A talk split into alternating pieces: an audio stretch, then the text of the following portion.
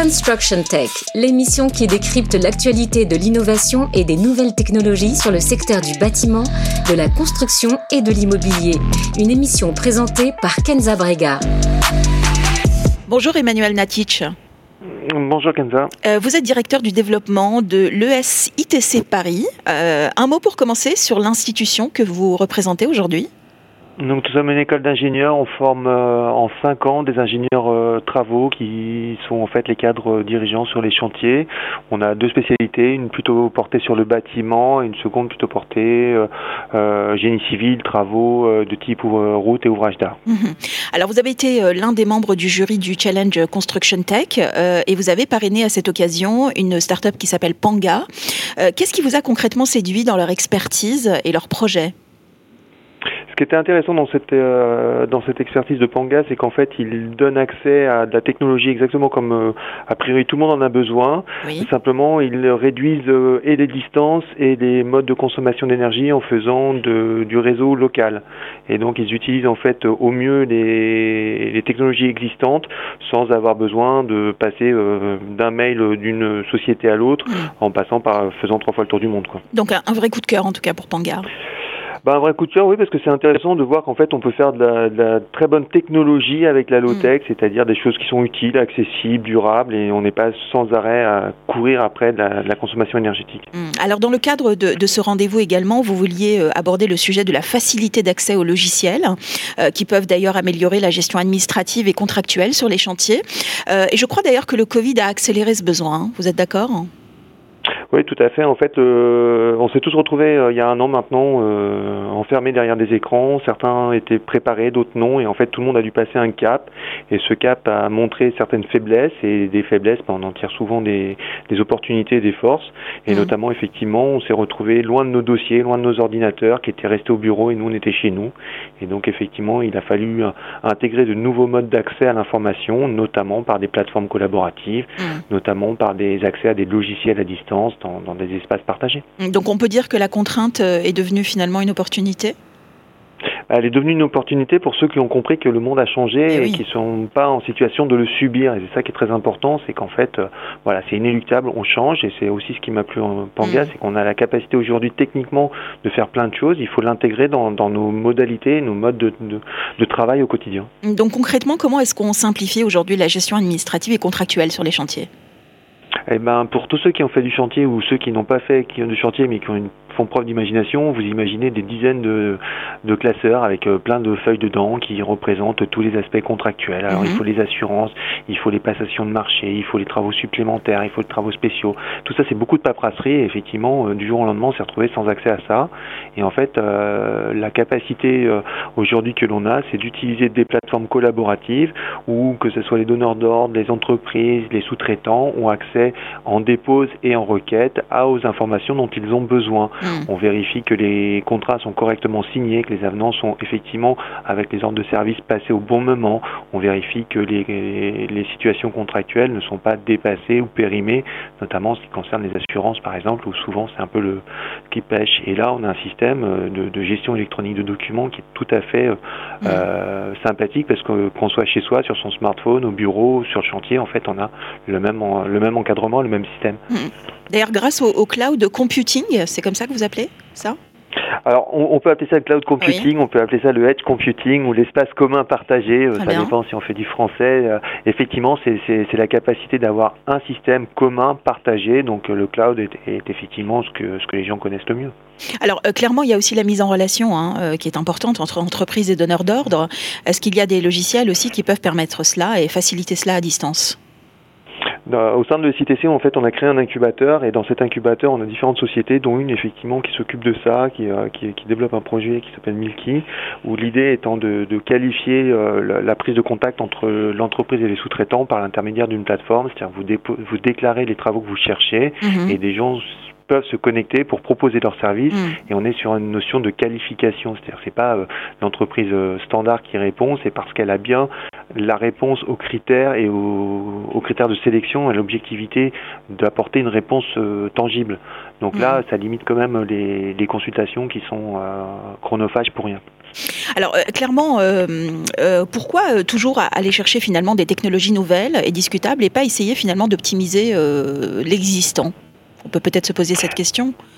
C'est une très bonne question, effectivement. Je pense que vous avez raison de la poser parce que euh, aller toujours vers la nouvelle technologie, c'est parfois très inutile.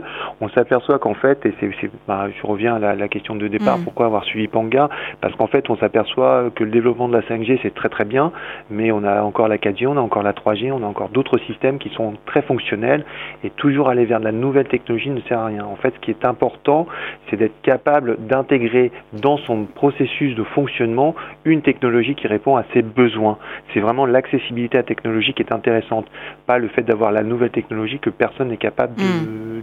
d'intégrer dans son process de travail. Mm. Donc oui, effectivement, euh, la technologie est importante, mais il faut aussi voir que cette technologie ne doit pas être consommatrice ni trop d'énergie, ni trop de capacité financière, parce que sinon, en fait, elle est contre-productive. Alors, un mot peut-être sur la sécurité euh, des données euh, et, la souveraineté dans la gestion. Qu'est-ce que vous avez à dire là-dessus? La souveraineté, c'est très compliqué. Effectivement, beaucoup de gens euh, ont affaire à des clouds de, type euh, Amazon ou Google où il y a des, vrais, des vrais sujets. À partir du moment où la, donnée est envoyée aux États-Unis, c'est l'American mm. Act qui, qui, prend en ligne de compte. Euh, la sécurité, malheureusement, je vais prendre l'exemple de ce qui s'est passé aujourd'hui ou hier avec OVH qui a eh perdu 10 000 serveurs eh et, on s'aperçoit qu'il n'y a pas de répétitivité. On est plutôt concerné, oui. voilà, tout le monde, tout le monde aujourd'hui est concerné. Je pense qu'il y, y, a très peu de gens qui ne sont pas concernés. 10 000 serveurs où on s'aperçoit qu'il n'y a pas de redondance, il n'y a pas de répétibilité, il y a un vrai problème de sécurité. Donc effectivement, il faut se poser la, question, est-ce qu'on parle encore mm. euh, d'un système de cloud ou est-ce qu'on va sur des, systèmes partagés où finalement on va utiliser un système de sécurité qui va être euh, pour le coup maîtrisé par, le, par, le, par la, personne en elle-même? Mm. Alors euh, c'est aussi aujourd'hui, euh, enfin pour prendre un exemple, euh, désolé, pour prendre un exemple, quand vous confiez de l'argent à votre banque, est-ce que vous prenez le premier coursier dans la dans la rue pour lui donner de l'argent à, à, les déposer à la banque? La réponse est évidemment non. Bien sûr. Et pourtant c'est ce que vous faites par internet. Tout vous donnez fait. premier premier portage, vous hmm. vous cherchez pas à comprendre et vous donnez des informations extrêmement confidentielles. Hmm. Et c'est aussi une façon de, de, répondre à des questions liées à l'environnement, je crois, hein, même. Ah, tout à fait, parce qu'on va, on, a, on a une consommation énergétique colossale aujourd'hui, ne serait-ce que dans, juste par nos boîtes de messagerie mail. Euh, le stockage et l'archivage de nos messageries, c'est colossal au niveau euh, impact carbone. Effectivement, il faut arriver à, réduire ça et ne pas utiliser des data centers euh, en quantité astronomique pour finalement pas grand-chose. Hmm. Aujourd'hui, on a tous plusieurs boîtes de messagerie. Chaque, chaque boîte de messagerie a des gigaoctets d'informations. Oui. Elle devient utile. J'ai l'impression, quand je vous entends, Emmanuel Natic, que euh, c'est surtout une prise de conscience collective hein, qu'il faudrait hein, pour que autant les acteurs que, euh, euh, les donneurs d'ordre avec lesquels ils travaillent soient finalement assez ouverts à ce type de questionnement. Tout à fait. En fait, il faut s'apercevoir que la technologie, elle apporte un plus et elle n'est pas là pour euh, ni pour surconsommer ni pour brider les envies. Mm. Euh, si on prend un autre exemple, aujourd'hui, euh, un logiciel de calcul de dimensionnement dans le, dans le bâtiment ou dans le TP, euh, c'est des, des, ordinateurs très lourds avec beaucoup de beaucoup de puissance informatique. Alors mm. en fait, on peut délocaliser ça sur des ordinateurs beaucoup plus light en moyennant le fait qu'on utilise des, des process de calcul déportés.